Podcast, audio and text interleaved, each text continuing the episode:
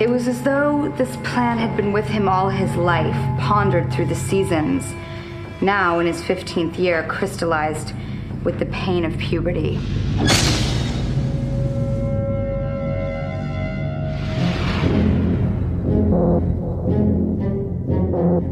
So, why'd you move here? My mom had to get a restraining order against my stepdad. He has emotional problems. Oh, I have those too. What kind of emotional problems does your dad have? I met a new friend. Real or imaginary? Wake up, Donnie. Imaginary. I'm going to tell you a little story today about a young man whose life was completely destroyed by these instruments of fear. I've been seeing stuff. Donnie is experiencing what is commonly called a daylight hallucination. I have to obey him. He saved my life. Have you ever seen a portal? Has he ever told you about his friend Frank, the giant bunny rabbit? What? Ihr hört Katz, den kritischen Filmpodcast Folge 21 Classics mit Özgün Kaya. Hallo. Tino Hahn. Hi. Und zusammen schlüpfen wir in ein übergroßes Hasenkostüm und folgen dem äh, glibberigen Strahl aus unseren Mägen durch ein Wurmloch, denn in 28 Tagen, 6 Stunden, 42 Minuten und 12 Sekunden geht dieser Podcast unter. Mal schauen, ob wir so lange durchhalten, denn heute sprechen wir über einen Kultfilm von 2001, der ein bisschen in Vergessenheit geraten ist. Die Rede ist von Richard Kellys Donnie Darko und ich bin Christian Eichler. Hi.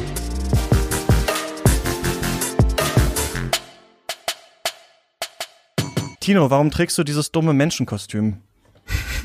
Da hast du mich jetzt natürlich eiskalt erwischt. Das weiß ich auch nicht. Das war eine Idee von meiner Mutter. Aber kleiner Funfact, ich hatte wirklich das Donnie Darko Hasenkostüm mal. Aber an mir sah es eher so aus, als ob ich ein riesengroßes Glücksbärchen war, wäre. Also ich kann da nochmal Beweisbilder schicken. Und unter dieser Hasenmaske habe ich natürlich auch gleich klaustrophobische Anfälle bekommen und geschwitzt wie ein Schwein. Also kein Kann man die gutes nicht vielleicht jetzt wieder Faschingskostüm. zu kann man dir nicht vielleicht jetzt wieder zu Corona wieder? Also es ist ja Maskenpflicht, ähm, aber es ist ja gar nicht richtig spezifiziert, was für Masken äh, das eigentlich sind. Ja, ich habe es bei eBay reingesetzt als neu umgetragen, aber ich hatte es mindestens viermal an und auch gut reingeschwitzt. Özgün, ein berühmter Linguist, hat mal gesagt, aus all den äh, unendlichen Wortkombinationen der deutschen Sprache ist Kellertür die schönste. Findest du das auch? Ich, ich glaube, das, das funktioniert leider nur im englischen Original. Äh, Door. Ich glaube, das haben sie auch im Film so genannt, weil ich meine, Cellar Door klingt auch irgendwie französisch, oder nicht? Ist ja schon schön. Ich hatte tatsächlich deswegen, äh, und deswegen ist mir nämlich aufgefallen, was ich auch für ein Donnie Darko Nerd mal war. Ich hatte das lange auch in so einer anderen französischen Schreibweise so als Nickname in so frühen Online-Foren und sowas. Und äh, das äh, ist mir erst neulich jetzt wieder aufgefallen, denn dieser Film, über den wir heute sprechen, ist gar nicht so mh, vielleicht so im Allgemeinen in Vergessenheit geraten, sondern vor allem bei mir selber. Also ich, mir ist es dann wie Schuppen von den Augen gefallen, Tino, als du neulich ähm, auf Twitter gepostet hast, dass man den ja irgendwo online jetzt schauen kann. Bei Servus TV, glaube ich, irgendwie immer Genau, ab 22 Uhr, ne? Ja. ja. Kann man sich, kann man sich den da angucken und dann dachte ich, geil, lass doch mal eine Folge machen.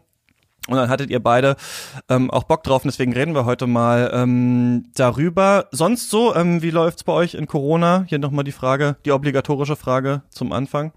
Nach wie vor unverändert. Quarantänezeit, gute Zeit und jetzt mit den paar Lockerungen, also ich kann mich über nichts beschweren. Ja, ähnlich. Ähm, viel Zeit zum äh, Gucken und Schreiben und Aufnehmen. Genau, du bist Filmkritiker auch, ne, Özgün, und äh, machst den Philosophie-Podcast Keine Meinung, zusammen mit äh, Alexandros Duskos. Um das hier nochmal gesagt zu haben, und Tino, du bist äh, Internetphänomen, Tino Hahn, unter anderem bei Rocket Genau, Beans und sonst wo noch ja. überall zu sehen. Unter anderem, unter anderem da kann man dich beim Poker spielen oder so, ähm, ja, sehen, zum Beispiel. Und jetzt in diesem Podcast hören. Ähm, Donnie Darko. Wisst ihr noch, ähm, wie ihr zu diesem Film gekommen seid, wie ihr von dem mitbekommen habt, ähm, weil der scheint ja, Tino zum Beispiel bei dir jetzt wichtig gewesen zu sein, wenn du dieses Kostüm dir auch bestellt hast und sowas, einen besonderen Platz in deinem Herzen gehabt zu haben. Wie kam das dazu? Na, ich habe zur damaligen Zeit, also als er rauskam, habe ich noch in der Videothek gearbeitet und das Cover hat mich halt krass. angesprochen. Also ich dachte so, oh, das sieht ganz cool aus. Man hatte ja vorher noch nichts davon gehört. Weil man da, glaube ich, noch nicht so vernördet war und auf allen obskuren Seiten nach Festival-Geheimtipps gesucht hat, sondern immer eher so gewartet hat, bis die Sachen zu einem getragen wurden, weil man dann noch diese irrigen Annahme war, wenn es in die Videothek, also wenn der Film relevant und gut ist, wird er schon in der Videothek aufschlagen, wie auch jeder Film mit Brian Bosworth und Steven Seagal bewiesen hat. und dann habe ich mir halt angeschaut und war halt völlig geflasht. Also das war auch so ein Erlebnis, wie man es eigentlich nur als Kind bei Indiana Jones Krieg der Sterne hatte, später dann bei dem ersten Lynch-Film, den man gesehen hat. Also ich war so richtig mindblown, weil ich ja auch wir alle vermutlich, also ich möchte nicht vorgreifen, aber wir alle haben uns wahrscheinlich so mit unserem Teenager-Ich sehr in Donnie Darko wiederfinden können, was ich jetzt ja. bei der Zweitsichtung auch erschreckend festgestellt habe, dass das natürlich ja. eher bedenklich ist, dass man sich da ja. so krass drin wiederfinden konnte. ja, aber, ja, ja. aber das war halt schon so ein Film, wo man sich so verstanden gefühlt hat. Das nächste Mal dann erst, als man so die Untiefen von Reddit abgetaucht ist, wo man so gedacht hat, ach, sind ja noch mehr Menschen wie ich. Äh, schön, dass du die Videothek ansprichst, denn irgendwie für mich hängt Donnie Darko total mit Hurt von Johnny Cash zusammen. Und ich meiner mhm. Erinnerung, die bestimmt nicht stimmt, ist, dass ich in der Videothek rumgehangen habe. Und das war damals eigentlich noch nicht, um so viele Filme auszuleihen, sondern hauptsächlich um PlayStation 1 Spiele auszuleihen, um die dann zu Hause zu brennen und dann auf meiner gechippten äh, PS1 irgendwie zu spielen.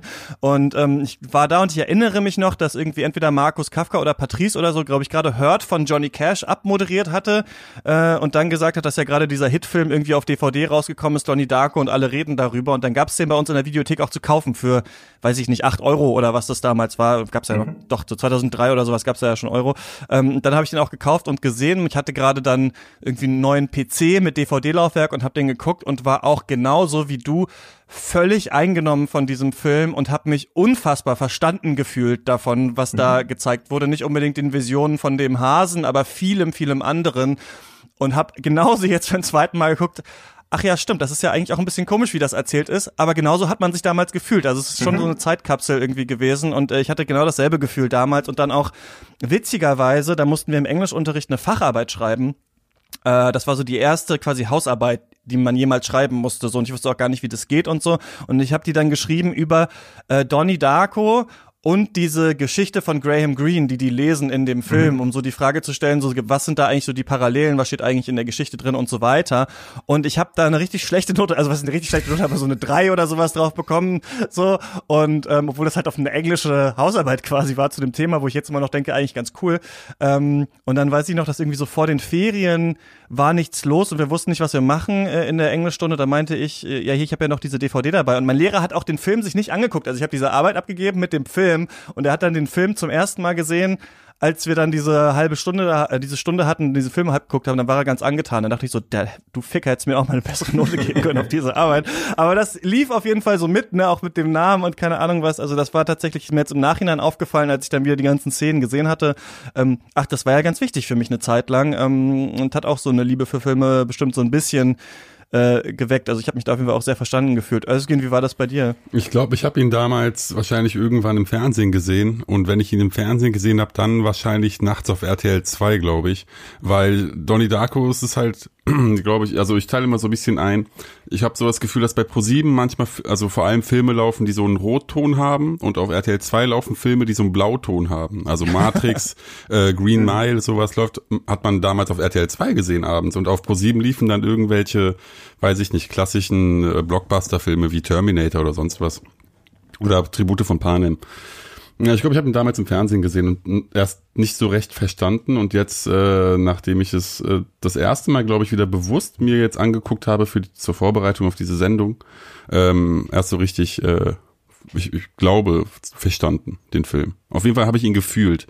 Der gibt mir so ein, weiß ich nicht, so ein Gefühl von, ähm, du hast jetzt von ähm, Hurt gesprochen, von dem Song. Ich hatte eher so diesen, diesen Song am Ende, ähm, Mad World ich ja. hatte direkt das Gefühl, dass ich wieder Anfang 2000er bin.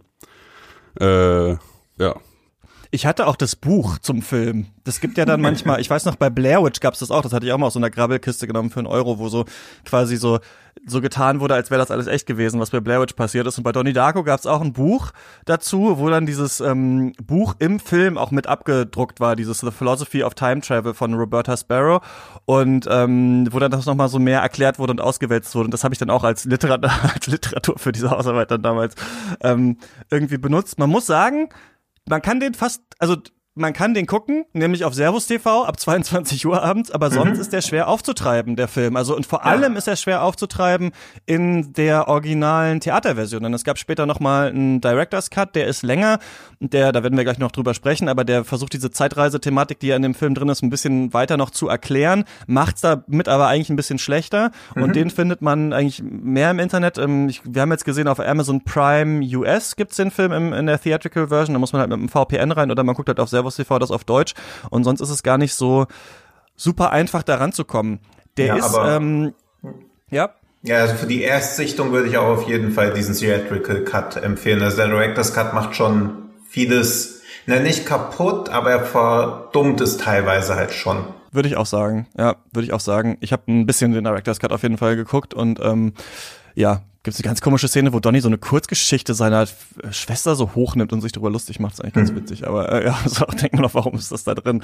Ähm, der Film ist äh, von von Richard Kelly, der ist 1975 geboren, ne, US-amerikanischer ähm, Regisseur und der hat quasi mit Donnie Darko so sein erstes äh, Feature gemacht und Jake Gyllenhaal hat in so einem, es gibt ja diese YouTube-Videos äh, seit so ein kürzerer Zeit, wo ähm, Schauspieler sitzen und so ihre eigene Filmografie durchgehen und so über diese unterschiedlichen Rollen sprechen. Und da redet Jake Gyllenhaal in dem Video halt über seine Karriere, halt natürlich auch über Donnie Darko, weil das ja seine Karriere eigentlich so richtig krass gestartet hat damals, dieser Film. Und er meint, dass die das ähm, produziert haben, halt so als Indie-Film und so weiter. Und das sollte eigentlich auch so straight to DVD oder VHS rauskommen.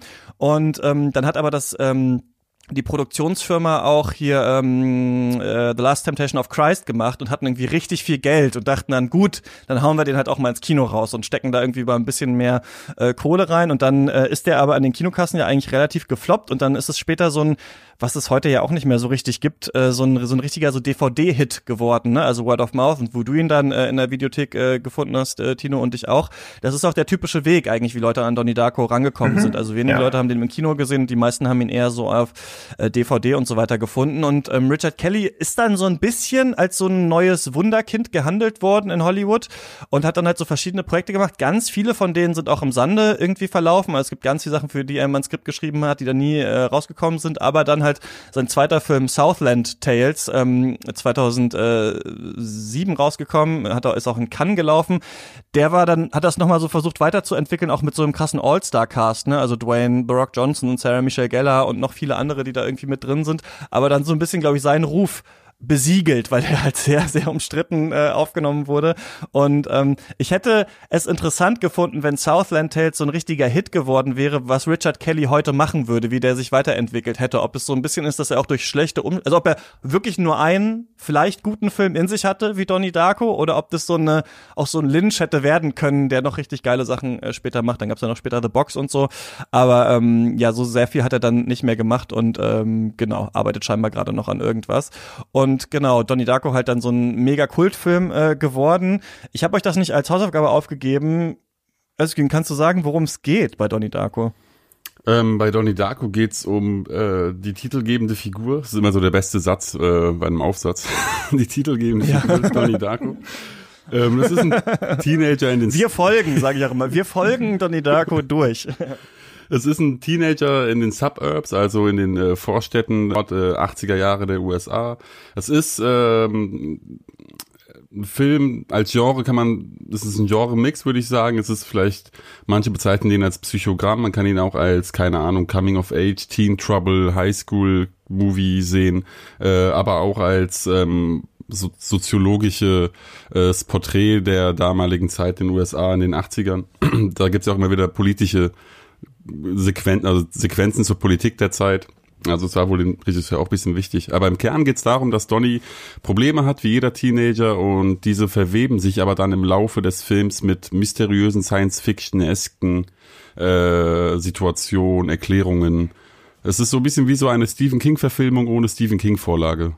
Ja, ne, es ist in Middlesex in Virginia ähm, spielt das und der hat das stimmt. Also ich glaube, viele können sich darin wiederfinden, aber er hat auch tatsächlich hier so ähm, psychische Probleme. Ne? Also er ist in äh, Therapie, er nimmt äh, Antidepressiva und äh, eines Tages irgendwie, äh, er schlafwandelt auch und der Film fängt quasi an, dass er so oben auf so einem äh, Berg sitzt und aufwacht und dann ähm, er kommt er zurück in sein Haus und es ist eine Flugzeugturbine in dieses Haus reingekracht und er ist dem halt gerade so irgendwie entgangen, äh, weil er, nee gar nicht, das passiert erst später, aber er quasi er schlafwandelt, sieht da, wird von so einem ha eine Hasengestalt von Frank, also der in diesem ganz ikonischen Hasenkostüm ist, was man bestimmt gesehen hat, weil es auch vorne auf dem Cover von Donnie Darko drauf ist, wird er rausgerufen, dann kracht diese Flugzeugturbine äh, ja in das Haus und ähm, Donnie überlebt eben und kriegt dann von Frank gesagt, dass die Welt untergehen wird in 28 Tagen, 6 Stunden, 42 Minuten und äh, 12 Sekunden. Und dann ja verfolgen wir ne, ihn einmal, so folgen wir ihm einmal an die Highschool, an diese Middlesex Highschool und der Film wie so eine auch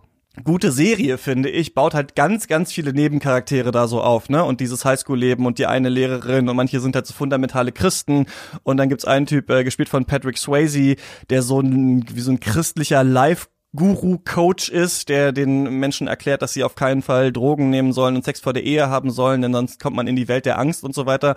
Und Donny ist halt so ein ja, so ein zynischer Motherfucker, der das natürlich alles durchschaut. Also er ist noch coming of age, er ist noch nicht ganz erwachsen, er ist sehr nihilistisch, aber durchschaut quasi so dieses ganze Spiel, was sich da an dieser Highschool abspielt und wie verlogen eigentlich diese ganzen äh, Charaktere sind. Es gibt aber auch welche, zu denen er sich eher hingezogen fühlt. Ne? Zum Beispiel seine Englischlehrerin äh, Drew Barrymore und äh, sein Physiklehrer, den ich übrigens ohne Scheiß als äh, von David Duchovny gespielt in Erinnerung hatte. Als ich das jetzt noch mal gesehen habe, dachte ich so, ach krass, das ist er ja gar nicht. also ich habe jetzt auch den Schauspieler jetzt gerade nicht, äh, Noah Wiley, aber er ist es auf jeden Fall nicht. Okay, das ist Noah der von Wiley, Emergency genau. Room. Also er ist ja, ja, genau, siehst du mal. Ist euch nicht, eigentlich aufgefallen, dass dieser eine Bully von Seth Rogen gespielt wird? Das ja. ist nämlich auch der erste Film, in ja. dem Seth Rogen mitspielt.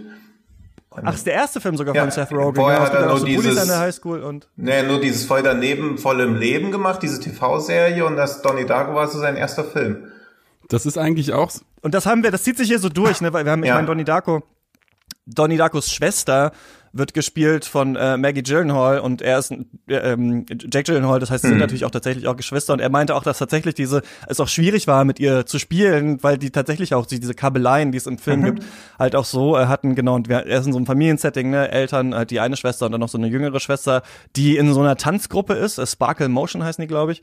Und ähm, ja, ne, ist so ein bisschen ein Abbild von so einer Kleinstadtwelt und was man glaube ich auch sagen muss, wir haben hier, also es ist ironisch, das als früh zu bezeichnen, weil es natürlich ein Rückgriff ist, aber es ist ja ein Rückgriff auf die 80er. Also wir haben zum Beispiel auch später so eine Szene, wo die sie und ihre Freunde dann halt alle auf so Fahrrädern halt durch die Nacht fahren und in so ein Spukhaus und sowas. Also es ist halt auch dieses 80er äh, Coming of Age das greift so ein bisschen ja diesen aktuellen Trend auch wieder äh, vor, ne? Also Stranger Things und sowas. Ich meine, der Film ist durchzogen von 80er Musik. Wir haben irgendwie äh, Tears for Fears, wir haben ähm, Love Will Tear Us Apart von Joy Division zum Beispiel und äh, genau dieses Cover auch, was du angesprochen hast, ne? Von Mad World, das dann ja auch tatsächlich gechartet ist, ne? Also zumindest in England und in Deutschland kann ich mich auch erinnern auf jeden Fall, mhm. dass das auch in den Charts war und ähm, dadurch der Film ja, das passiert ja nicht vielen Filmen, dass sie wirklich so ein so einen Song haben, den man auch irgendwie damit verbindet und der natürlich auch ein Rückgriff irgendwie ist auf die, auf die 80er.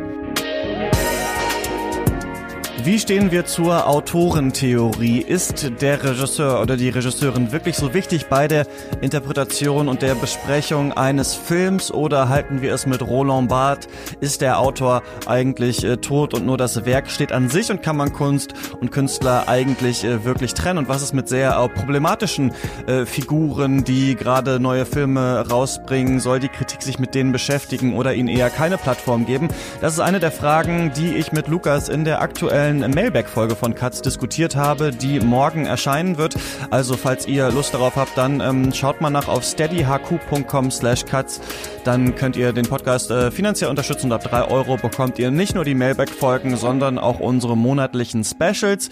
Da haben wir schon gesprochen über die Filme von Terence Malick, von David Lynch, von Stanley Kubrick, alle Filme von Studio Ghibli, sitzen gerade am Sofia Coppola Special und nächsten Monat widmen wir uns dann André Tarkowski. Also falls ihr Bock habt, könnt ihr Katz unterstützen, falls ihr das schon macht.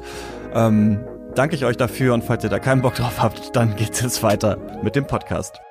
Ja, Kultfilm, Kultfilm auch für uns geworden in jungen Jahren. Wie war das für euch, das jetzt nochmal zu schauen? Ich war, also jetzt abseits vom Plot-Twist, äh, den ja so ein Film natürlich immer wieder hat, war ich sehr überrascht vom Cast. Das wurde jetzt eben kurz angesprochen, aber ich finde, das ist auch ähm, ein All-Cast-Film von, von Schauspielern, die man halt aus den, aus den 90ern äh, oder äh, frühen 2000ern kennt. Vor allem auch viele Fernsehschauspieler. Ähm, du hast schon genannt, da war jetzt Patrick Swayze, Seth Rogen, in überraschender Weise Drew Barrymore, Noah Wiley, äh, der von Emergency Room. Ähm, dann war da noch... Ähm, wie hieß sie denn? Äh, Beth Grant. Das ist auch so eine ähm, Fernsehschauspielerin, die auch zum Beispiel in Emergency Room war oder in, weiß ich nicht, Malcolm mittendrin oder Akte X, alles, was man so kennt. Ähm, der Bruder von iCarly war auch drin. Das hat mich auch überrascht. Den habe ich auch sofort erkannt. also Jerry Trainer, glaube ich, heißt der. Und ähm, ganz, ganz überrascht war ich davon, dass da halt, also es sind halt sehr viele Leute, die halt später in den nächsten zehn Jahren ihre Karriere wirklich gestartet haben. Also zum Beispiel ähm, wir kennen ja den Film Neon Demon von äh, Winning Refn und da gibt's ja eine Antagonistin, die Blonde, äh, Jonah Malone habe ich aufgeschrieben, heißt sie, glaube ich. Und die hat auch mhm. hier bei Donnie Darko gespielt. Ähm, ich war, ich bin sehr... Als Gretchen, ne? Ja, als seine, als seine Genau, Frau. genau. Also, ähm, es ist ein, ja, für mich war es ein purer, purer Nostalgie-Flash in meine Kindheit. Mhm. Ja.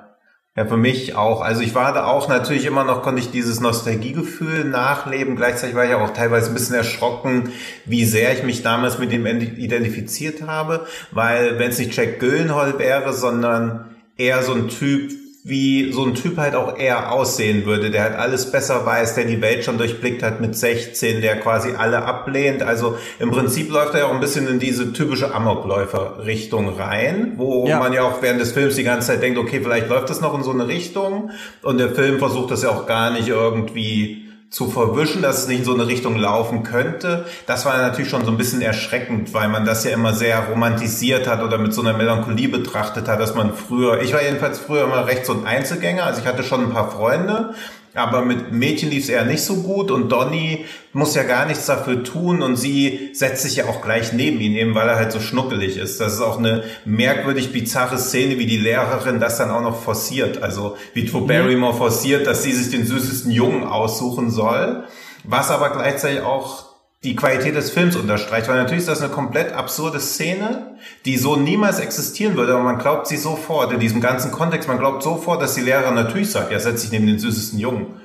Und das ist auch gleichzeitig so ein, Und dann ja der einen sagt so, steh bitte auf ja. und geh weg und quasi forciert, dass sie sich ja. neben Donny setzt doch. Ja, das ist halt auch ja. ja, und sie hat es dann auch richtig suffisant so betrachtet. Also nirgendwo würde das so in der Art stattfinden. Und das ist ja für, auch für einen Film schon eine sehr gewagte Szene von der Glaubwürdigkeit her, aber es funktioniert halt komplett, weil Donnie Darko ja schon von Anfang an diese leicht entrückte Atmosphäre aufbaut. Also ich war eigentlich schon beim zweiten Schauen auch wieder gehuckt, wie der Vater kurz die Schwester so mit diesem Schlauch ansprüht. Also wie viel mhm. Natürlichkeit da drinne steckt, wie viel so glaubwürdige Familie drinsteckt. Ganz oft merkt man ja bei Filmen, okay, das sind gute Schauspieler, die so tun, als ob sie eine Familie wären. Oder es sind zwei Leute, die so tun, als ob sie verheiratet wären, aber man durchschaut immer, dass das Schauspieler sind, wenn ich da dieses Familiensetting geglaubt habe. Und zwar nicht nur zwischen Jack Gyllenhaal und seiner Schwester. Das wusste ich ja so, auch als ich das erste Mal gesehen habe, gar nicht, sondern von allen. Also es wirkt halt einfach alles sehr glaubwürdig. Und das hat mich beim zweiten Mal, oder also beim Wiedersehen, also war wahrscheinlich eher so die 15. Sichtung, aber jetzt so in den letzten fünf Jahren habe ich ihn, glaube ich, nicht mehr gesehen gehabt, auch wieder komplett begeistert. Das ist ja alles so ein bisschen, ähm, jetzt wo ich dann für den Lynch-Podcast ja auch die ganzen Lynch-Filme mal äh, gesehen habe, erinnert das natürlich ganz stark daran, ne? Also gerade dieses Amerikaner, dieses so mhm. Vorstadt-Setting, das aber irgendwie von so einer dunklen Macht unterwandert ist und man weiß nicht genau, wer spielt eigentlich äh, welche Rolle. Das ist hier natürlich explizit, ne? Also hier ist es irgendwie klar, wir haben einmal diese eine Ebene, das ist eben Donny, der nicht so richtig zurecht. Ich muss übrigens immer an Donny O'Sullivan jetzt denken, wenn ich Donny äh, sage, so, das ist ja Donny, der nicht so richtig zurechtkommt. Und äh, dann äh, sich da so durchbewegt. Und gleichzeitig haben wir halt Frank, der sagt, die Welt geht unter, wir haben seine psychischen ähm, äh, Probleme und äh, wir, er entwickelt, also man hat ja das Gefühl, man weiß nicht, wie du es meintest, auch man weiß nicht, in welche Richtung das geht. Wird er dann am Ende vielleicht so ein Serienkiller, ne? Der brennt, der fackelt ja dann ja zum Beispiel nachts so ein Haus ab und irgendwie sympathisieren wir aber tatsächlich mit ihm. Und es ist natürlich nicht so gekonnt verwoben wie bei David Lynch, dass es sich auch immer noch quasi die also bei Lynch kannst du ja entweder sagen, okay, das ist alles äh, surreal und das ist alles ein Traum und das eine ist echt und das andere ist ein Traum, aber du kannst die Lynch-Filme ja auch immer so gucken und sagen, das muss nicht aufgelöst werden, mhm. was das ist. Dieses an sich, das Gefühl, was entsteht, reicht aus, so, da, so wie wir ja auch am Tag auch irgendwelche unterbewussten Dinge haben, die sich unter der Oberfläche abspielen. Ich finde, bei Donnie Darko ist es schon klarer erzählt und klarer, also vielleicht nicht unbedingt, was es am Ende heißen soll, aber man weiß oft, auf welchen Ebenen man sich so ein bisschen ähm, bewegt. Und das könnte man bestimmt kritisieren am Film und sagen, ja, das ist ja halt hier nochmal Lynch. Nur ich hatte auch so ein bisschen das Gefühl diesmal, dass, als ich das nochmal gesehen habe, so dachte, wow, das ist ja, du hast dich ja da mega mit identifiziert früher. Also ich hatte dich gar nicht mehr so in Erinnerung, aber ich finde, Donnie Darko zeigt nochmal auf so eine Art, wie mega scheiße Schule einfach ist, wenn man da drin steckt und mhm. so das Gefühl hat, das ist alles verlogen, was mir hier erzählt wird. Ihr tut so, als wären das irgendwie die richtigen Werte, aber eigentlich lügt ihr euch nur selber an. Und man muss ja so dumme Aufgaben auch machen in der Schule und stellt sich ja so dagegen. Und da gibt's ja diese Szene, wo sie da die Lehrerin dann zu ihm sagt so ja alles was wir fühlen äh, spielt sich auf dem Spektrum von Liebe und äh, und und Angst ab. Und äh, jeder soll jetzt so ein bisschen so einen Zettel vorlesen und irgendwie sagen so ist das jetzt Liebe und ist das Angst? Und Donnie Darko stellt sich halt dann hin und begehrt dann so auf dagegen und sagt das ist Schwachsinn und so kann man die Welt nicht sehen. Und ich hatte das glaube ich so noch nie so in einem Film gesehen damals und dachte so ja ganz genau so ist es so fühle ich mich auch. Und später ist es so dass dann dieser äh, Jim Cunningham heißt der glaube ich der dieser Life Coach ist dann halt so vor der Aula so performt und verschiedene Leute auf die Bühne holt, die verschiedene Probleme haben. Und dann stellt sich halt auch wieder Donnie Darko dahin und sagt, das ist alles Schwachsinn, du bist der Antichrist, was für ein Müll und so. Und ich war wirklich, das war mir wirklich unangenehm, auch jetzt mal schon, ich war auch genau so. Ich habe auch bei so Gruppenveranstaltungen und sowas mich dann gemeldet in der Schule und gesagt, das ist doch Schwachsinn, warum reden wir, warum reden wir überhaupt darüber, während gerade auf am anderen Ende der Welt irgendwelche Kinder verhungern oder sowas. Das ist doch alles verlogen. Und mit Sicherheit hatte ich da manchmal auch einen Punkt, aber jetzt im Nachhinein merkt man ja so gut. Also da wird, kommt ja dann noch raus, dass dieser Jim Cunningham ähm, mit Kinderpornografie gehandelt hat, um mhm. ihn dann natürlich tatsächlich als schlechten Menschen äh, zu brandmarken. Aber heutzutage würde man sagen, ja, aber das, was die manche Lehrer erzählen, da ist schon auch was dran. Also sich da so krass dagegen zu stellen und so denken, man hat die Weisheit mit Löffeln gefressen, obwohl man 16 Jahre alt ist, ist auch irgendwie eine unangenehme Charaktereigenschaft. Mhm. Die Frage ist halt, ob der Film trotzdem damit umzugehen weiß und das auch ein bisschen kommentiert. Das habe ich mich dann jetzt gefragt. Also ist es quasi ein Film, bei dem ich heute sagen muss, gut, heute kann man den gar nicht mehr so gut schauen oder kann ich ihn heute aus einem anderen Blickwinkel betrachten. Und ich finde, das klappt eigentlich schon, denn nach dieser Szene, in dem er Jim Cunningham als den Antichrist bezeichnet, ist er mit seiner Freundin Gretchen da halt auf so einem Feld und die schießen so auf Dosen und er ist immer noch, redet sich immer noch in Rage und sagt, das ist alles Müll. Und sie sagt irgendwann, ey, sag mal, hör mal auf zu labern, was ist eigentlich mit dir? Hm. Und ich finde, der Film hat immer diese kleinen Momente, bei denen man schon merkt, der Film feiert auch nicht Donnie Darko jetzt hundertprozentig ab, sondern der problematisiert diesen Jungen eigentlich schon und der Ausweg, der gefunden wird, den kann man positiv lesen, aber den kann man auch sehr negativ lesen, so dass so eine Person wie Donnie Darko auch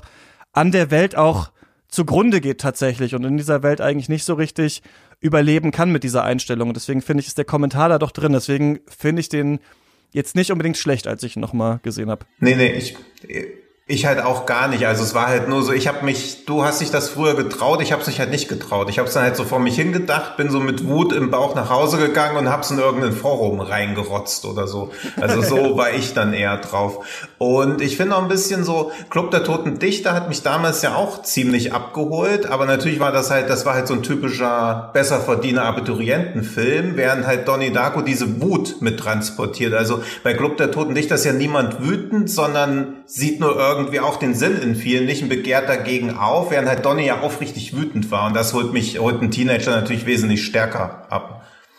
Und gerade dieses, also auch, dass seine Freundin sich traut, ihm zu widersprechen. Also du hast ja selten in Filmen generell, dass der Held mal kritisiert wird und dass er noch von seiner Partnerin kritisiert wird. Also Partnerin in so einem Film, wo die Hauptrolle so dominant ist, ist ja meistens einfach nur so schmückendes Beiwerk. Das mochte ich halt auch, dass sie ihn dann halt wirklich auch herausfordert und ihn nicht einfach als ja, so merkwürdigen strahlenden Helden darstellt, eben weil die Geschichte auch ein bisschen subjektiv erzählt wird, eben durch Donnie Darko und er trotzdem nicht als der strahlende Held dasteht. Ich finde halt, dass dieses, äh, dieses, diese Heldendarstellung dann halt leider in der äh, in der Director's Cut Version ähm, Überhand nimmt. Also in diesem, mhm. äh, in der Kinofassung ist es ja wirklich, dass Donnie halt eigentlich ähm, eine tragische Figur ist, mit dem man halt sympathisieren kann, weil er halt auf eine gewisse Art authentisch ist. Und das Wort meine ich jetzt eigentlich im positiven Sinne.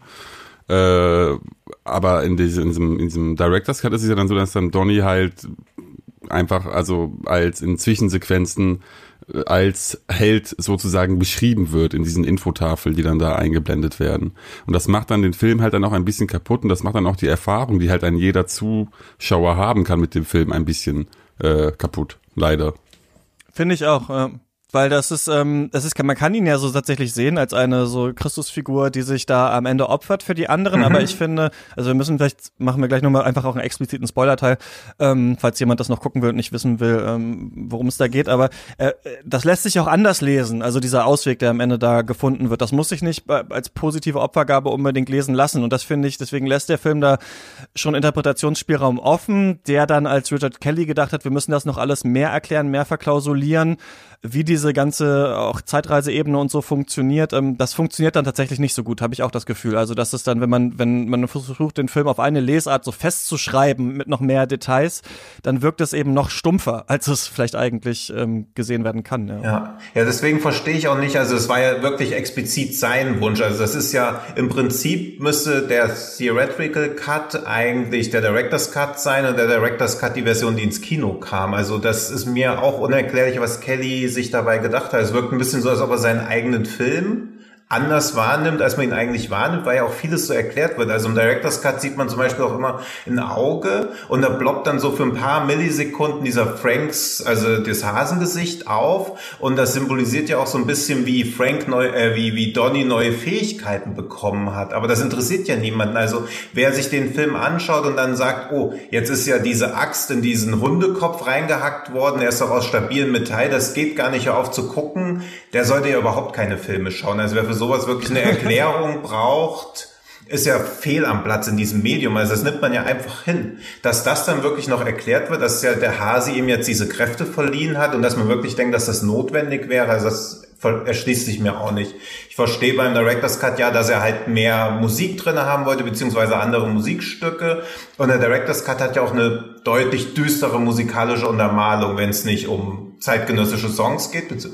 Und das verstehe ich schon, aber diese ganzen Erklärelemente, also teilweise war es ja wirklich so, das ist halt das, was Nolan oft auch macht, dem Zuschauer das Gefühl geben, dass er relativ schlau ist, ihm aber eigentlich alles zu erklären, damit nie die Gefahr besteht, dass man irgendwas nicht versteht. Und das macht der Donnie Darko Director's Cut auch. Aber für mich ist es kackegal, ob ich verstehe, wie Zeitreisen funktionieren oder nicht. Ich muss für mich, um so einen Film genießen zu können, nur denken, ja, das ergibt Sinn, was da alles gesagt wurde, weil das Ende ja so oder so funktionieren würde. Also ob das jetzt physikalisch stimmt oder ob ich das wirklich alles begriffen habe, wichtig ist ja nur, dass es im Kontext des Films versteht. Also diesen ganzen Erklärteil, das erschließt sich mir überhaupt nicht, warum ja. man das für wichtig gehalten hat. Manchen Regisseuren muss man halt echt die Filme wegnehmen, um, die, um den Film zu retten. Äh, das ja. kann man ja auch bei George Lucas und die äh, 2000er äh, Star Wars Reihe sehen. Da ja, hatte er auch zu viele Finger ja. im Spiel und die früheren waren ja eher so ein Gemeinschaftsprojekt. Ja. Ja, Genau, also das ist, naja, es kommt vielleicht auch, man kann den ja als Science-Fiction-Mindfuck-Film auch lesen und dann ist es natürlich auch schön, wenn Leute sagen, so, wir dröseln das jetzt alles mal auf, wie hat das denn alles tatsächlich funktioniert, nur dass man dann tatsächlich so ganz andere Rollen den Personen zuschreibt und das dann wirklich erklärt, was genau ist denn da passiert mit dieser Turbine, wie genau hat das dann alles funktioniert, dann erstickt man halt alle anderen Interpretationen, mhm. genau, und dann macht, führt man das halt auf so ein bestimmtes Gleis, auf dem es dann ähm, bleiben soll. Bevor wir vielleicht da reingehen, wollte ich nur sagen, dass ich diese ganze Schulwelt total super dargestellt finde. Mhm. Selbst auch in ihren problematischen Aspekten. Donnie Darko hängt mit zwei äh, Typen rum und äh, das sind so, sollen so seine Freunde sein und dann gibt's so ein äh, asiatisches Mädchen an dieser Schule und äh, dann giggeln die so mit Donnie Darko rum und brüllen sie dann an und sagen so, go back to China. Und Donny macht aber gar nicht so richtig was äh, dazu. Als ich das nochmal geguckt habe, dachte ich, boah, das ist ja auch echt fies eigentlich von dem Film. Aber dann dachte ich auch, ja, aber vielleicht bildet das halt auch ab, mit was für Leuten man in der Schule rumhängt mhm. und wie man so ist und auf was man sich so einlässt. Natürlich ist dieser Charakter vielleicht jetzt nicht so gut gewählt und an sich ist natürlich ein super äh, weißer Film, deswegen weiß ich nicht genau, ob sich da jetzt alle so mit identifizieren können. Ich finde auch diese Rolle seiner Freundin ist, wenn man jetzt noch mal drauf schaut, halt auch krass gewählt, ne? Also sie kommt da so ein bisschen rein, als so ein bisschen vielleicht dieses Manic Pixie, äh, Manic Pixie Dream Girl und äh, akzeptiert ihn, obwohl er ihr gleich im ersten Satz sagt, er hat mal ein Haus abgebrannt und sowas. Und die hat ja eigentlich noch viel krassere Issues, hat man das Gefühl, mhm. als Donny, ne? Also der Vater hat versucht, die Mutter umzubringen. Später im Film ist die Mutter dann weg und sie geht zu Donny auf eine Party und er hört sich das so an und dann fängt er halt an mit ihr rumzuknutschen und dann haben die Sex.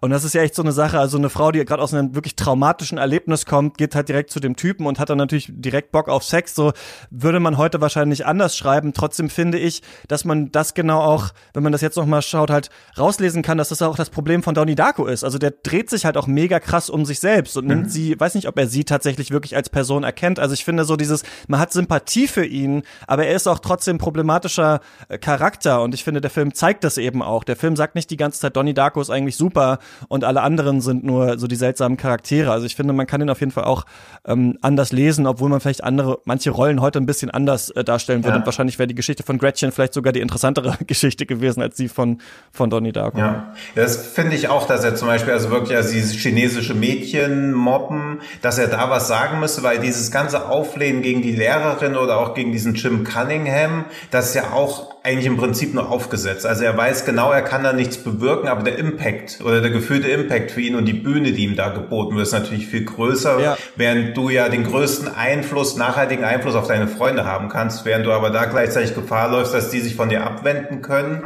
Und ich weiß halt auch nicht, ob Donny Darko, also ob entweder das Drehbuch das nicht erkennt oder Donny Darko es nicht erkennen soll. Aber die Szene fand ich beim wiederholten Schauen auch schwierig, gerade weil es ja später nochmal eine Szene mit dem chinesischen Mädchen gibt, die er recht ergreift. Ja, und dann merkt man ja, dass ja. sie so ein bisschen in ihn verliebt war mhm. auch und so. Und das finde ich so ein bisschen, da denkt man sich so ein bisschen beim Film, ah, sowieso auch als er und Gretchen also ihren ersten Dialog haben, ja. da, oder später, wo sie sagt irgendwie, ja, ich möchte dich jetzt nicht küssen, sondern irgendwie, erst wenn ich, wenn es sich anfühlt, als wäre alles Gute, mhm. also wenn es mich an alles Gute in der ja. Welt erinnert oder sowas. Also die Cheesiness, die Donnie Darko eigentlich selber kritisiert auch an der Welt, die gibt es aber im Film dann wieder öfter. Und ich glaube, das ist so ein Film, den kann man sich so zurechtlegen mhm. und bei allen Szenen, die halt logisch sind, kann man sagen, ja, das ist ja super logisch, das haben sie klug gemacht. Und bei allen Szenen, die ein bisschen mit dem Holzhammer sind, sagt man ja, gerade deswegen ist es ja so toll. Und das ist ja auch was, was wir bei, Lynch haben, dieses sel diese seltsame Zwischenwelt aus so Highschool und Schlock und gleichzeitig aber so wieder intelligenten Sachen, Traumwelten und so. Nur bei Donnie Darko ja, sieht man so die Nähte, glaube ich, eher, äh, an denen das alles so zusammenhängt. Ja, und das, ja. es hält nicht alles in der heutigen Betrachtung stand, würde ich sagen. Ja, finde ich halt auch. Und dass sie auch, sie sind beide halt so attraktiv. Also das ist ja dieses, wenn du der Klassenaußenseiter bist, bist du nicht der Klassenaußenseiter, weil du halt ein süßer kleiner Schnuckel bist, der halt mal das Haus angezündet hat. Also du bist halt komplett irgendwie kaputt. Also ein bisschen ist das auch, was mein großes Problem mit Shame ist, mit Michael Fassbender. Wenn du aussiehst mhm. wie Michael Fassbender und sexsüchtig bist, ist das Problem auch vorhanden, aber das wirkliche Problem besteht ja erst daraus, wenn du deinen Bedarf nicht decken kannst, weil eben niemand mit dir Sex haben will. Und wenn Donnie Darko einfach so ein hässliches Würstchen gewesen wäre oder wenn dieser, wenn Seth Rogen die Hauptrolle gespielt hätte, niemand hätte sich in ihn verknallt und dann wird dieses Problem ja auch offenbar. Also er driftet da ja an so einem richtigen weiße Jungs erste Welt Luxusproblem rum. Aber Was den Film für mich nicht schmälert, aber gleichzeitig ist halt schon, wenn er nicht so gut aussehen würde, wäre das, glaube ich, ein ganz anderer Film. Aber ist Donny denn jetzt wirklich so attraktiv? Ich habe ihn jetzt eigentlich eher als äh, Normalo wahrgenommen, den man ein bisschen ja, Fett in die Haare geschmiert hat. Ja, weil er sich so ein bisschen ungelenkt bewegt, was glaube ich auch so ein bisschen so ein Asperger-Autismus andeuten soll, weil er auch immer so da stehen, den Rucksack nur so locker übergeworfen hat. Aber sie verliebt sich ja sofort quasi in ihn. Also sie kommt ja in diese Klasse rein, sieht ihn und ist sofort hin und weg. Dann ist dieses chinesische Mädchen noch in ihn verliebt. Also Wer von uns in der Schule hatte Mädchen, die sich sofort in uns verknallt haben? Das gab's, glaube ich, nicht. Und wenn, waren es halt eher so diese Sportlertypen und nicht die, diese Ungelenke, diese ganzen Körperklaus-Typen halt. Es ist natürlich so, dass meistens die Hauptfiguren in Filmen irgendwie ein bisschen attraktiver sind, Klar. als es in, ja, ja, in der echten Welt ist, weil ja. man ja attraktive Leute auch irgendwie sympathischer findet, wohl, sagen ja auch Das, das geht mir ähnlich, aber, ja.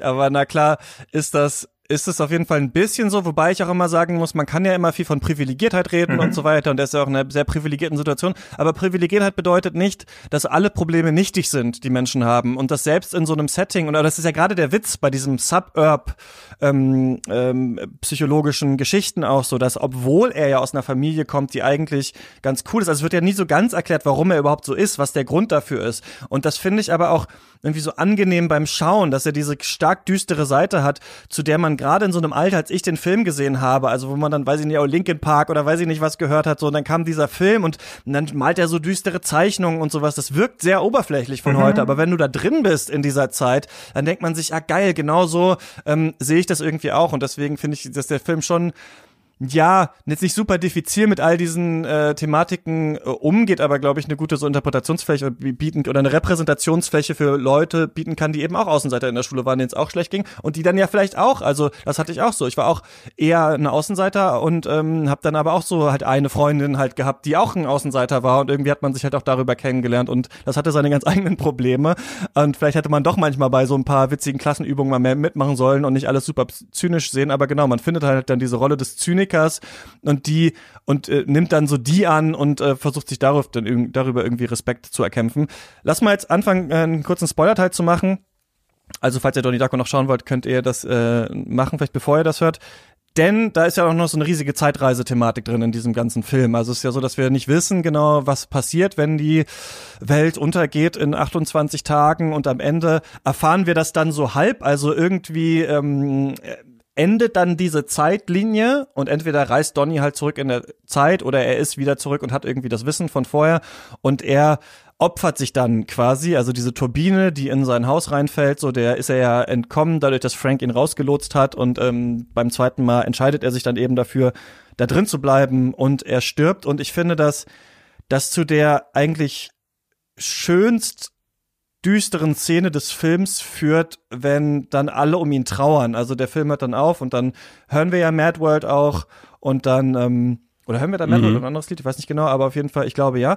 Und äh, dann sehen wir so, wie zum Beispiel seine Schwester, die so ein sehr zynisches Verhältnis zu ihm hatte, die sich immer gekabbelt haben, wie die wirklich, also ich finde auch Maggie Gyllenhaal spielt diese Rolle so gut. Also es gibt zum Beispiel, als diese Sparkle Motion auf der Bühne sind und tanzen, sieht man nur so einen kurzen Shot, wie sie so im Publikum sitzt und sich bepisst, aber sie ist nur so am Rand. Also man merkt so, sie lebt diesen Charakter wirklich und die ist halt wirklich ähm, am Boden zerstört dann, als ihr Bruder gestorben ist. Und das ähm, finde ich ist ein interessantes Ende für diesen Film, weil man kann es als eine Heldengeschichte lesen, er reist zurück und opfert sich für die anderen. Man kann es aber auch so lesen, dass der Film quasi sagt, für diese Figur hat sich letzten Endes nur der Selbstmord angeboten. Also nur äh, äh, Donnie Darko wird in dieser Welt nicht richtig bestehen können und er bringt sich dann quasi um, damit die anderen vielleicht auch nicht mehr mit ihm zu tun haben werden, was ja eine ganz furchtbare Idee ist, die ja viele Menschen dann noch so haben, die dann denken so, wenn ich dann tot bin, dann ist, dann ist eben das Leben für die Familie oder so gerettet. Das ist sehr, sehr düster, aber resoniert eben auch sehr stark am Ende, wo man denkt, wow, das sind eigentlich fast die menschlichsten Emotionen, die wir im Weg sehen, äh, die wir im Film sehen, passieren eigentlich, als er dann gestorben ist und die Leute darauf reagieren. Das fand ich auch doch beim jetzigen Schauen noch mal sehr eindrucksvoll, diese Szene. Mhm. Absolut, ja. Und ich glaube auch also, dass je, je älter man wird, glaube ich, desto weniger romantisiert man auch Selbstmord. Aber früher war es natürlich unglaublich schön. Also Selbstmord erschien mir auch nie falsch, wenn ich das in Filmen gesehen habe, sondern immer als eine sehr schöne, sehr tröstliches Ende. Wann immer irgendwo ein Selbstmord begangen. Wahrscheinlich habe ich auch manche Filme falsch verstanden, weil ich einfach immer so dachte, ach, Selbstmord ist eigentlich eine schöne, ehrenwerte Sache. Und auch gerade diese Märtyrerkomponente, die da noch mit drin steckt.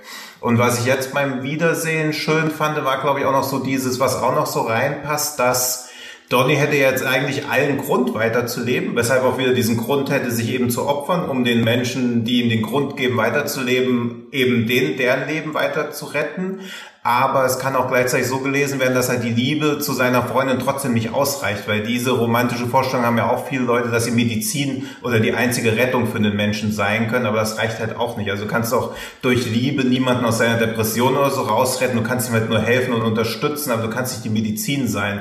Und man sieht ja auch sehr oft, dass Donny halt bei seiner Therapeutin sitzt. Also er wird schon massive Issues einfach haben. Und das finde ich auch ganz schön, dass das am Ende auch nochmal so also diese zu romantische Verklärung, dass Liebe alles heilen kann, dann auch nochmal quasi negiert wird.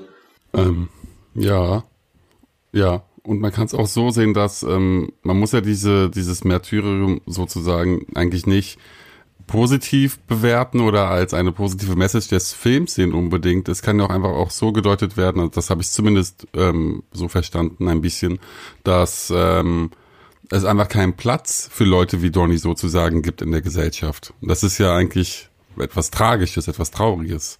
Ähm, und wenn es keinen Platz für Leute wie, also was das jetzt unterstützen würde, diese Aussage, wäre halt auch, dass also ich sehe diesen Film weniger als Psychogramm Donnys, sondern mehr als eine als ein als ein äh, Blick durchs Fenster äh, auf auf die amerikanische Kultur äh, und gesellschaftliche Kultur jener Zeit. Also da wird ja auch immer wieder diese Wahl zwischen den Demokraten und den Republikanern erwähnt, äh, kurz nach Reagans ja. ähm, mhm. zweiter Amtszeit. Ähm, und das ist ähm, es wird ja auch oft so äh, extrem konservative Charaktere werden ja auch äh, tauchen auch im Film auf, wie diese eine Mutter und Lehrerin, ähm, die diesen äh, Sparkling äh, Tanzkurs da leitet.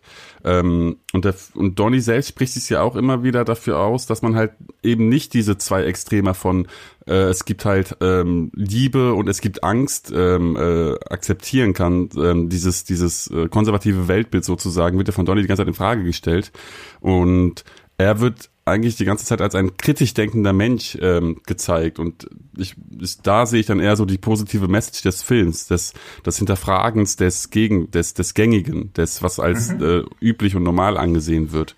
Und da ist Donny dann ein Protagonist, der halt komplett äh, ähm, dagegen steht, alles einfach so hinzunehmen, sondern alles zu hinterfragen.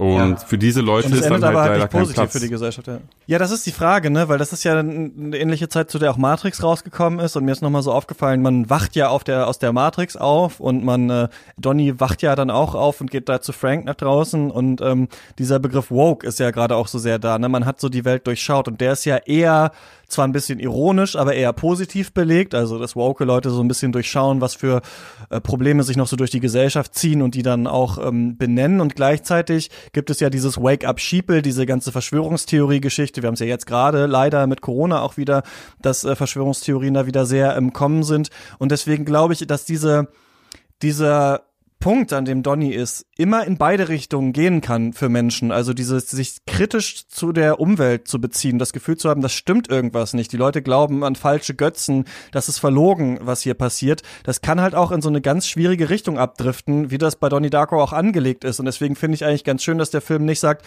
und dann war Donnie Darko glücklich am Ende, sondern dass es auch ein schwieriges Ende irgendwie für ihn nimmt, weil der Film verharrt dabei so ein bisschen in dieser Frage, ist er jetzt wirklich der Held, der die anderen rettet, oder ist das alles, diese Zeitreise, hat das eigentlich alles gar nicht existiert, sondern ähm, das ist einfach nur der Untergang quasi des Donnie Darko. Ich weiß nicht, ob der Film sagt, für solche Leute ist kein Platz, weil man sieht ja immerhin, das finde ich auch cool am Film, als ich es jetzt nochmal gesehen habe, es sind nicht alle verlogen, die da sind. Ne? Also der Film baut auch sehr positive äh, Charaktere auf, äh, den Physiklehrer zum Beispiel und Drew Barrymore, die Englischlehrerin, die ja immer dieses kritische Denken auch also einmal das kritische Denken in ihren Schülern rausholen wollen, ihren Schülerinnen, aber auch ein Denken, das zeigt, dass Kunst auch äh, Grenzen übertreten kann, um dieses kritische Denken anzuregen. Ne? Die lesen ja diese Geschichte von Graham Greene, The Destructors, die ja so ein Haus da zerstören, dann aber das Geld nicht mitnehmen. Und da ist ja dann diese ganze Diskussion, ob weil jetzt tatsächlich jemand ein Haus abgebrannt hat, solches Material nicht mehr in der Schule gelesen werden darf.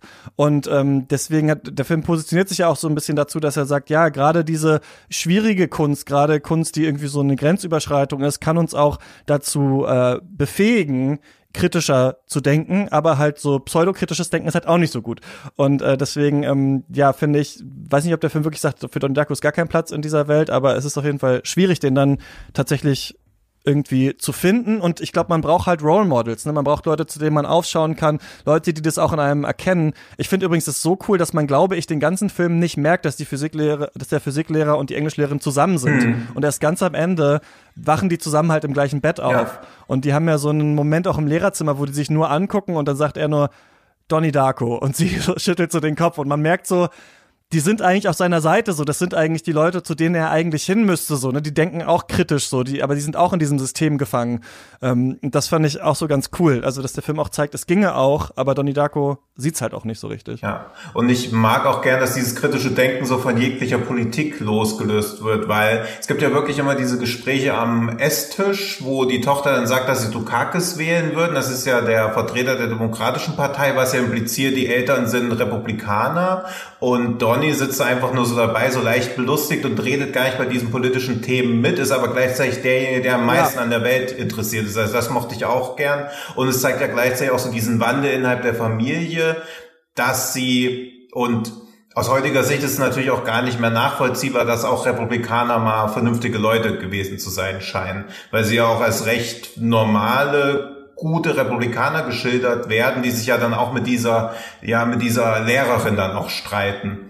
Und das ist für mich immer ein bisschen befremdlich, wenn ich so Filme sehe, die so 20 Jahre und älter sind, wo Republikaner sich auch sehr für Kunst oder so einsetzen. Also da merkt man auch wieder, wie man in den letzten fünf Jahren, drei Jahren so gelitten hat und diesen ganzen, oder auch unter Bush, wie man quasi immer dachte, Republikaner sind einfach dumm. Und das findet ja auch gar nicht statt. Also das wäre nochmal so, obwohl er nur 20 Jahre alt ist, nochmal so ein Blick in irgendwie trotzdem ein heileres Amerika zurückwirft. Aber das ist ein cooler Punkt, den du eigentlich ansprichst, dass wir vielleicht sagen können, wir sehen hier in Donnie Darko so das vorpolitische kritische Denken mhm. in einem Menschen und es könnte halt in die eine oder in die andere Richtung gehen. Also es könnte sein, dass er einfach von Leuten die Häuser abbringt oder irgendwen äh, umbringt, von dem er das Gefühl hat, der äh, redet Schwachsinn, also ne, wie so ein ja, vielleicht auch wie ein Terrorist oder mhm. sowas, aber es könnte eben auch in so eine politische Richtung gehen, dass er sich dann am Ende eben doch für seine ähm, asiatische Mitschülerin einsetzt oder sowas, ne? Es könnte auch also er, er kennt irgendwie das, was falsch läuft, aber ob er wirklich die richtigen Sachen schon erkennt, das ist so die Frage, genau. Und ja, weil, so ein bisschen davor. Ja, weil er ja wahrscheinlich eher zu radikaleren, in seiner Wahrnehmung einfacheren Mitteln wahrscheinlich greifen würde. Also ohne die Zeitreise-Thematik hätte ich den Film auch super gern gesehen, wie jemand wie Donny dann eigentlich seine Konflikte löst oder wie er auch mit dieser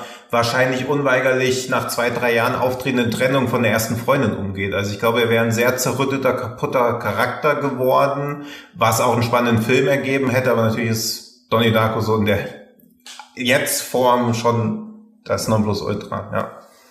Was sagt ihr denn zu dieser Zeitreisegeschichte? Also es ist ja so, dass in dem normalen Film nicht ganz klar ist, wie das äh, passiert, nur dass irgendwie dieses also dass er äh, dann irgendwie zurückreisen kann ähm, und in, in diesem Director's Cut und auch in dem Buch von Richard Kelly geht es so darum, es gibt den Auserwählten und es gibt ein Para also durch dieses Wurmloch wird irgendwie ein Paralleluniversum aufgemacht und die befinden sich in diesem Paralleluniversum. Man kann es irgendwie nur schließen, indem der Auserwählte den magischen Gegenstand durch das Portal durchschickt und dann Fähigkeiten bekommt und das bedeutet, er hat es dann am Ende irgendwie durch Telekinese dieses Ding von dem Flugzeug dann halt durch dieses Wurmloch geschickt und ich finde, dass das alles eher wie so eine Billo-Erklärung mhm. des Ganzen wirkt. Also die Erklärung macht es eigentlich eher äh, kaputt, dieses Magische, was eigentlich die Zeitreise hier hat und was auch oberflächlich ist in dem Film, aber auch als junger Mensch, der sich auch immer sowohl für Zeitreise als auch für Philosophie interessiert hat. Und dann gibt es ein Buch, das heißt The Philosophy of Time Travel und es geht ja auch um die Frage des Determinismus. Ist das Leben vorbestimmt?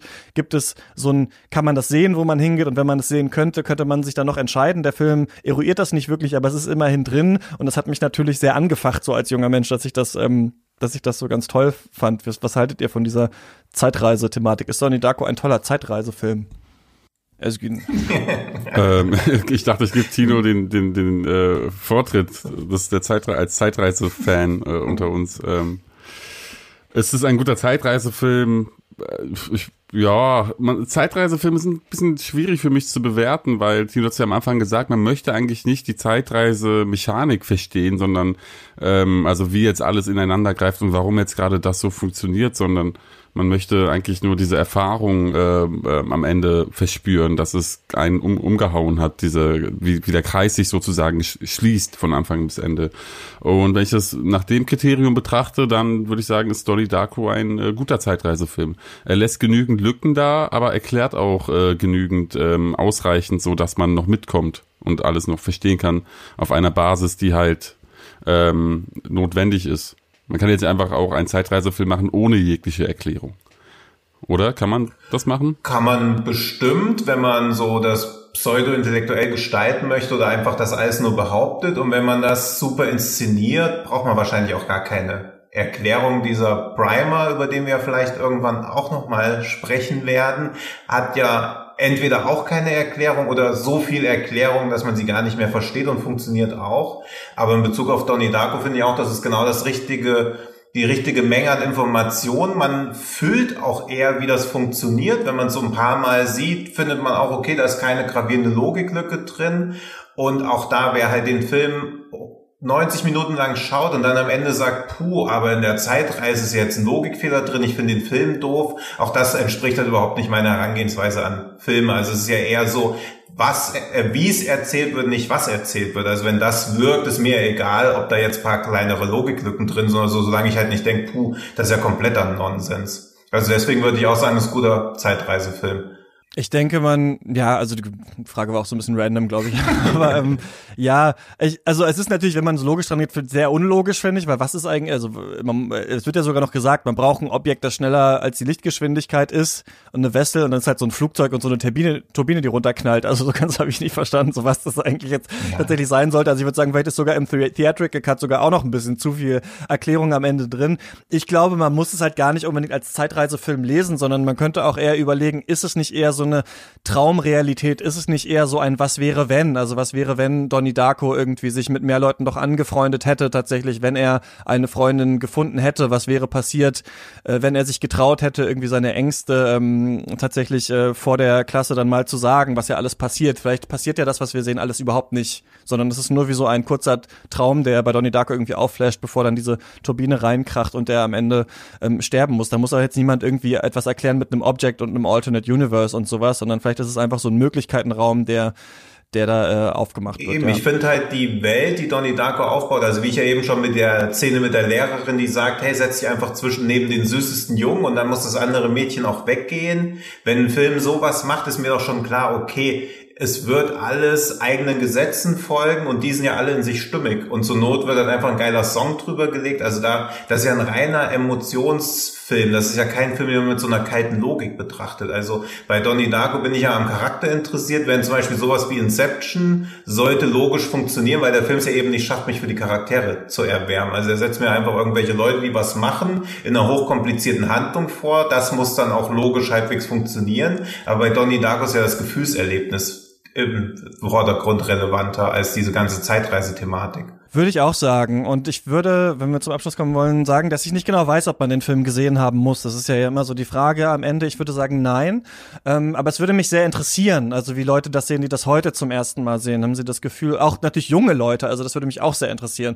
Ist das irgendwie noch alles nachvollziehbar? Kann man sich da wiederfinden? Oder hat man das Gefühl, dass Sonny Darko eigentlich nur ein problematischer Charakter ist? Ich finde es ja schön, dass der Film auch so, in dieser angesprochenen Szene, wo sie sich auch neben ihn setzt, das ist ja auch alles so unheimlich sexuell. Also einmal, einerseits ist das so, sehr bieder, aber auch sehr sexuell aufgeladen. Und er ist ja auch dann auch bei seiner Psychiaterin und sagt dann, wenn er in der Schule ist, denkt er dauernd an Sex und so weiter. Und man würde heute sagen, oh, das ist ja auch ein bisschen anrüchig, aber als ich das damals gesehen habe, dachte ich, ja, das ist bei mir auch so. Ich sitze auch viel in der Schule und muss an Sex denken. Mhm. Und äh, deswegen würde mich sehr interessieren, so ob das heute noch resoniert ähm, bei Leuten, ob heute vielleicht diese Neo-80s-Geschichte den Leuten eher reingeht oder doch als was Besonderes äh, wahrgenommen wird. Ich denke, das ist ein Film aus der Zeit, äh, in der er entstanden ist und er ist ähm, wahrscheinlich auch, wenn man damals schon ein bisschen älter war und viele Filme gesehen hat, hat er vielleicht auch nicht so stark resoniert. Also ich habe gemerkt, dass der Film tatsächlich wie so eine Zeitkapsel war und ich fand es schön, ihn nochmal zu sehen, um sich quasi mit mir selbst zu der Zeit auch nochmal auseinanderzusetzen. Ich würde nicht sagen, dass es ein unglaublicher Klassiker, der heute noch genauso gut ist wie damals, sondern habe echt so gesehen, ah, damals warst du so und der Film war so und heute bist du anders und deswegen hast du auch ein anderes Verhältnis zu dir äh, damals und deswegen fand ich das sehr erhellend, aber ich würde sagen, man muss den nicht unbedingt äh, auf der Liste haben. Ich glaube, die Empire oder so hat ja gesagt, der zweitbeste Independent-Film aller mhm. Zeiten nach Reservoir Dogs, das würde ich mal bezweifeln. Äh, muss man den gesehen haben? Özgün. Ja, warum nicht? Er schadet nicht. Äh, finde ich. ähm, äh, wir haben ja alle Punkte angeführt. Also wenn man ihn wirklich, also man kann sich mit sich selbst auseinandersetzen, das bietet der Film auf jeden Fall an. Ähm, und ich würde den, wenn ich sagen würde, ja, man muss ihn sehen, dann würde ich sagen, Leute, die, also was ist, wie nennt man Leute, die nach 2010 auf die Welt gekommen sind? Kinder. Kinder. Generation. ist das die Generation Z? Gen Gen, Z. Ja, also Leute, die halt diese ganze, äh, also ich finde Leute, die sollten sich diesen Film besonders ansehen, weil es halt auch eine Zeit darstellt, die ähm, unserer relativ verschieden ist. Äh, also wenn man davon ausgeht, wie die Leute halt leben. Es gab halt noch kein, ähm, weiß ich nicht, Handy, Internet, bla, sonst was, sondern man hat sich halt mit seinen Freunden getroffen, man hat sich mit seinen Problemen alleine auseinandersetzen müssen. Man konnte nicht googeln, man konnte nicht irgendwo überall was finden. Äh, und das finde ich, das zeigt, äh, bringt der Film einem recht gut bei, wie es halt sein kann, allein zu sein. Und ich meine, heute gibt es natürlich auch Menschen, die, man kann auch heutzutage noch alleine sein, ja, aber damals war dann halt der Umgang damit ein bisschen anders. Und ich finde, dieser Film äh, ist, ist, ist wichtig, um das dann halt ein bisschen verstehen zu können, wie alles mal so funktioniert hat. Und äh, ob vielleicht noch einige Sachen von der Zeit übrig geblieben sind in der heutigen Zeit, kann man ja auch dann überlegen. Also der Film regt halt zum Denken an. Sei es jetzt einfach nur inhaltlich, ob es eine Zeitreise, wie die Zeitreise funktioniert oder wie jetzt Donny zu bewerten ist. Ähm, ähm, der Film regt einfach zum Denken an und ich finde Filme, die einen zum Denken, zum Nachdenken anregen, immer ähm, Pflicht, Pflichtschau. Ja, das, dem schließe ich mich vollbehaltlich an und ich fürchte halt, dass heutzutage dieses ja, dieses Erweckungserlebnis gar nicht mehr so stark ist, dass man komplett von weggeflasht wird, eben weil man viel mehr hinterfragt und auch die Figur von Donnie Darko ambivalenter sieht. Aber ich glaube trotzdem, dass diese, ja, die ganze Handlung super funktioniert, dass das Ende immer noch einen riesen Impact machen kann. Das aber natürlich jetzt mit diesen ganzen 80er-Reminiszenzen bei Stranger Things oder so, die ja sehr damit kokettieren, dass auch dieser Novitätsfaktor einfach ein bisschen verloren geht. Also dass man eher jetzt so denkt, ja, okay, Donald Darko, das war schon ziemlich gut für einen Film, für einen alten Film. Also es ist ja leider so, dass das ganz oft so wahrgenommen wird. Weil was das Schlimmste war, was ich meiner Zeit bei Kino.de lernen musste, nie was über Pipe Fiction oder From Dust to Dawn machen, weil es sind die Filme, die die Eltern gut gefunden haben.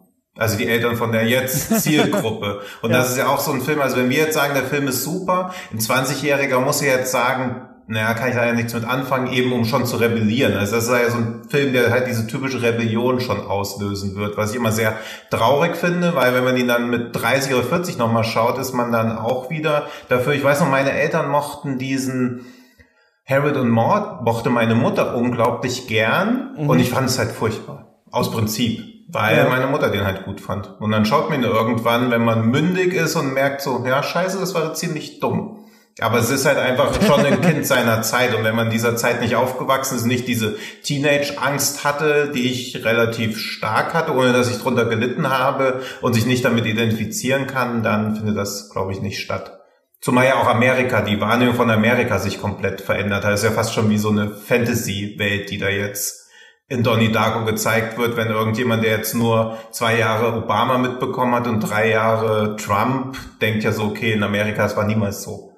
Ja, und das ist ja, ihr sagt immer ein Film der Zeit, Film der Zeit, Film der Zeit. Und das ist ja witzig, weil das ein Film von 2001 ist, der gleichzeitig aber 1988 äh, spielt, mhm. ne? Also so ein ja. frühen 2000er Blick dann auch auf die 80er hat, also ein bisschen eher aussieht wie ein Film aus den 90ern auch. Also es ist ein äh, interessantes Zwischenwesen irgendwie, genau. Ist die Frage, welcher Zeit man sich da eigentlich genau so befindet, eher in der, die Richard Kelly erzählen will oder der, die tatsächlich abgebildet ist. Aber ähm, Genau, haben wir jetzt äh, haben wir jetzt besprochen, kann man sich äh, anschauen äh, auf Servus TV zum Beispiel abends ab 22. schon allein auf Servus ähm, TV. Ich meine, dass jeder unter das 30 ich schon irgendwie ja, stark, ja. ja. ich kann auch noch drei ja. Fun Facts beisteuern, weil ich habe den den Audiokommentar mir noch angehört. Also erst wollte Richard Kelly, cool. dass Vincent Vaughn die Hauptrolle spielt.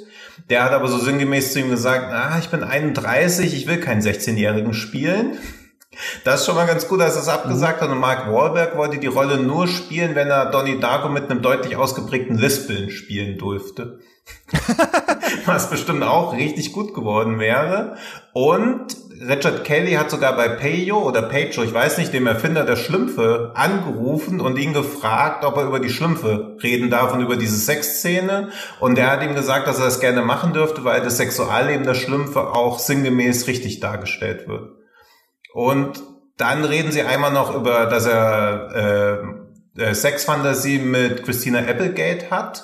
Und das in der ursprünglichen Fassung ist das Alissa Milano, das musste aber aus rechtlichen Gründen dann in Christina Applegate umgeändert werden. Wie so eine, wie rechtliche Gründe aussehen, also ob sie bei Alissa Milano angerufen haben und gefragt haben, ob das okay geht. Und sie hat gesagt nein und Christina Applegate hat gesagt, ja klar, macht, das weiß ich leider nicht, aber der Audiokommentar lohnt sich auch auf jeden Fall. Also sind viele nette Anekdoten drin.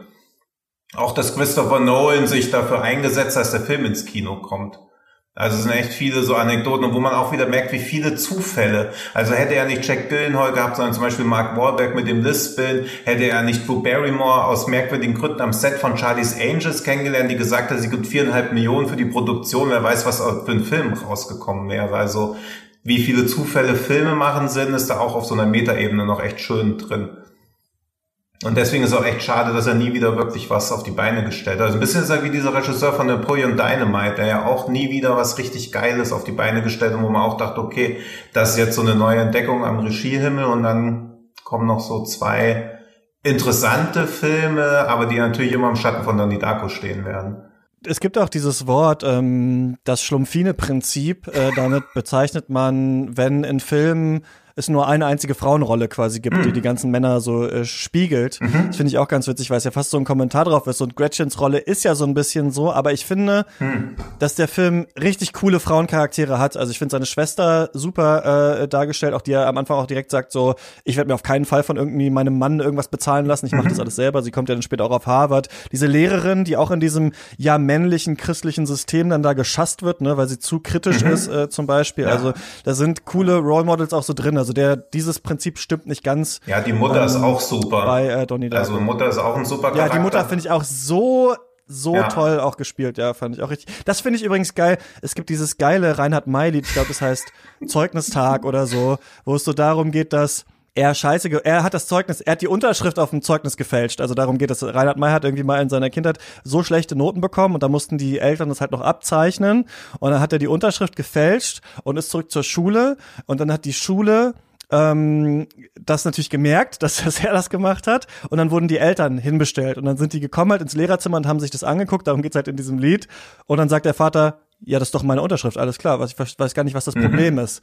Und äh, dieses Prinzip von ja, du hast Scheiße gebaut und du kriegst dafür auch richtig krass Ärger, aber gegen die Institution stehen wir zusammen. Mhm. Also vor der Institution verteidigen wir dich. Wir werden dich nicht äh, hier vor der Schule irgendwie ausräuchern quasi. Das finde ich richtig geil. Und das kommt auch in Donnie Darko immer rüber an diesem Vater, der auch immer sich so denkt, boah, ist mir alles scheißegal, was ihr labert. Gut, dann hat er halt, was hat er zu der Lehrerin gesagt? Da muss er ja lachen. So. Ja, oder wie sie lachen Oder rausgehen, die Mutter ja. sagt so, your, your, your son called me a bitch. Und er sagt so, ja, you're not a bitch. so, und das ist halt irgendwie so ganz, also ich finde, das ist so eine Lockerheit, die diese Familie auch hat, trotz der großen Probleme, die es da gibt, die ich auch schön mhm. fand. Was ist der letzte andere gute Film oder meinetwegen auch Serie, die ihr gesehen habt? Ich habe zuletzt, ähm, ich glaube, das gibt seit Ionen schon auf Netflix, äh, die Dokumentation I Am Not Your Negro gesehen von äh, Raoul Peck. Äh, mhm. Vielleicht sagt der Name ein oder andere was. Der hatte zuletzt ähm, der junge Karl Marx rausgebracht.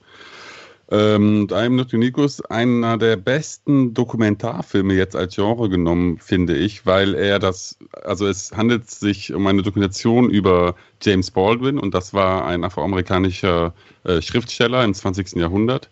Ähm, der ähm, die Dokumentation schafft es halt, das Werk und das Wirken dieses Menschen ähm, äh, nicht zu historisieren, sondern das, also das Thema von James Baldwin war halt Rassismus vor allem. Ähm, ähm, und diese Dokumentation historisiert halt dieses Problem oder dieses Thema nicht, sondern greift die, ähm, die, die Vergangenheit auf und dieses Leben dieses Mannes und, das, und die, die Schriften dieses Mannes ähm, und schafft es halt, ähm, das, was James Baldwin äh, über Rassismus damals gesehen und gesagt und geschrieben hat, auf, auch äh, in der heutigen Zeit äh, wiederzusehen. Ähm, und das ist halt eingesprochen von Samuel L. Jackson, dementsprechend auch ziemlich angenehm zu hören. Und Raoul Peck hat einfach auch äh, als Regisseur gute Arbeit geleistet. Sei es auch einfach nur die Arbeit, Sachen äh, zu schneiden und Archivaufnahmen zusammenzufügen. Das ist aber auch schon ein, eine, eine Sache, die man richtig oder falsch machen kann. Und ich finde, hier ist halt alles richtig gelungen. Also ein Dokumentarfilm über das Thema Rassismus in den USA äh, im letzten und wie auch im äh, hiesigen Jahrhundert. Ja, ich habe ihn leider noch nicht gesehen, aber habe ich auch schon seit Ewigkeiten auf der Liste, also will ich mir auch noch auf jeden Fall anschauen. Ich habe als letztes A Taxi Driver gesehen mit Song Gang Ho, dem Hauptdarsteller aus Parasite, und Thomas Kretschmann, der einen NDR-Radioreporter spielt, der in, Süd der in Südkorea auf die Studentenunruhen aufmerksam wird nach dem Sturz von dem damaligen koreanischen Präsidenten. Und der neue Präsident wird halt quasi so wie so eine, ja, wie es Kriegsrecht ausrufen, um halt seine ganzen Gesetze durchzuboxen. Und er braucht jemanden, der ihn halt in dieses Krisengebiet fährt, in diese Stadt. Und da fällt seine Wahl auf Song Gang Ho, der so einen relativ, ja, erfindungsreichen schlitzohrigen Taxifahrer spielt, der in der Taxifahrerzentrale mitbekommt, okay, da ist irgendwie ein Ausländer, ein ausländischer Reporter, der ganz viel Geld dafür geben will, dass ihn jemand in diese Stadt fährt, in die irgendwie offiziell seit Tagen schon niemand mehr reinfahren darf und aus der man auch immer nur ganz schlimme Nachrichten hört. Aber es gibt halt viel Kohle, er ist alleinerziehender Vater, er braucht das Geld und fährt dann da mit Thomas Kretschmann hin.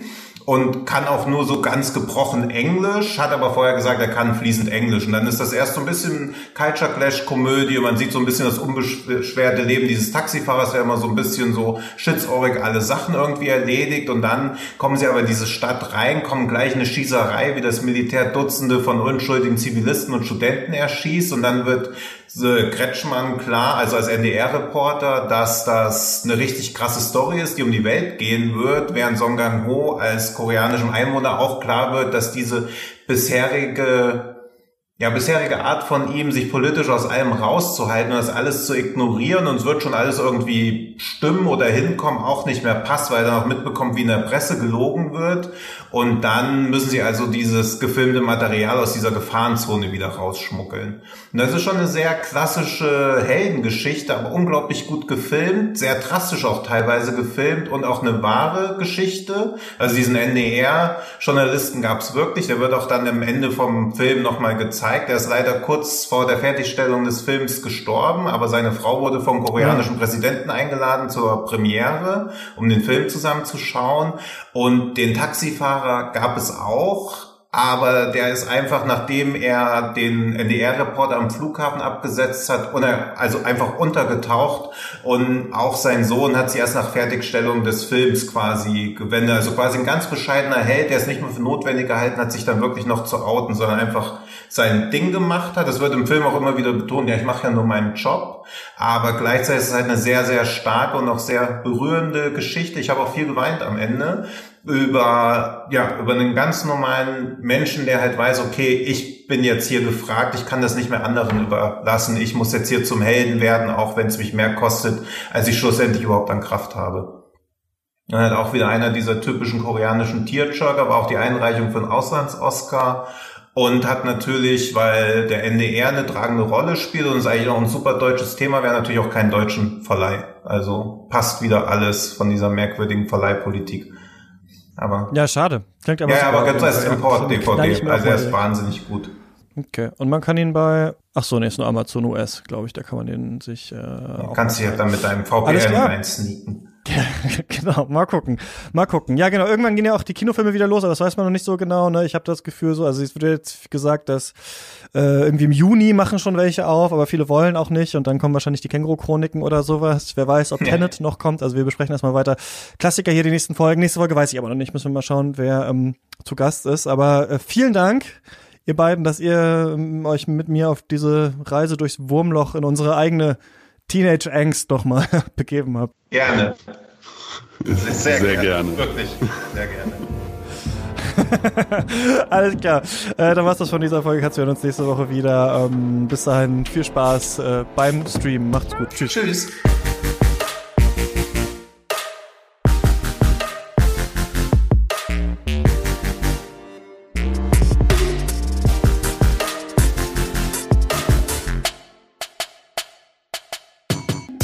Katz wird produziert von mir, Christian Eichler, das wisst ihr wahrscheinlich schon und ihr könnt mich immer erreichen unter katzpodcast.yahoo.com oder mir auf Twitter schreiben, car Eichler und ähm, ja, Instagram, Facebook und sowas haben wir auch. Und ich danke an dieser Stelle wie immer unseren äh, Studiobossen äh, Björn Becker, Joshua Franz, Stefan Kiske, neu dabei, Georg Kraus und Tom Simmert. Das sind Leute, die uns mit 10 Euro im Monat unterstützen.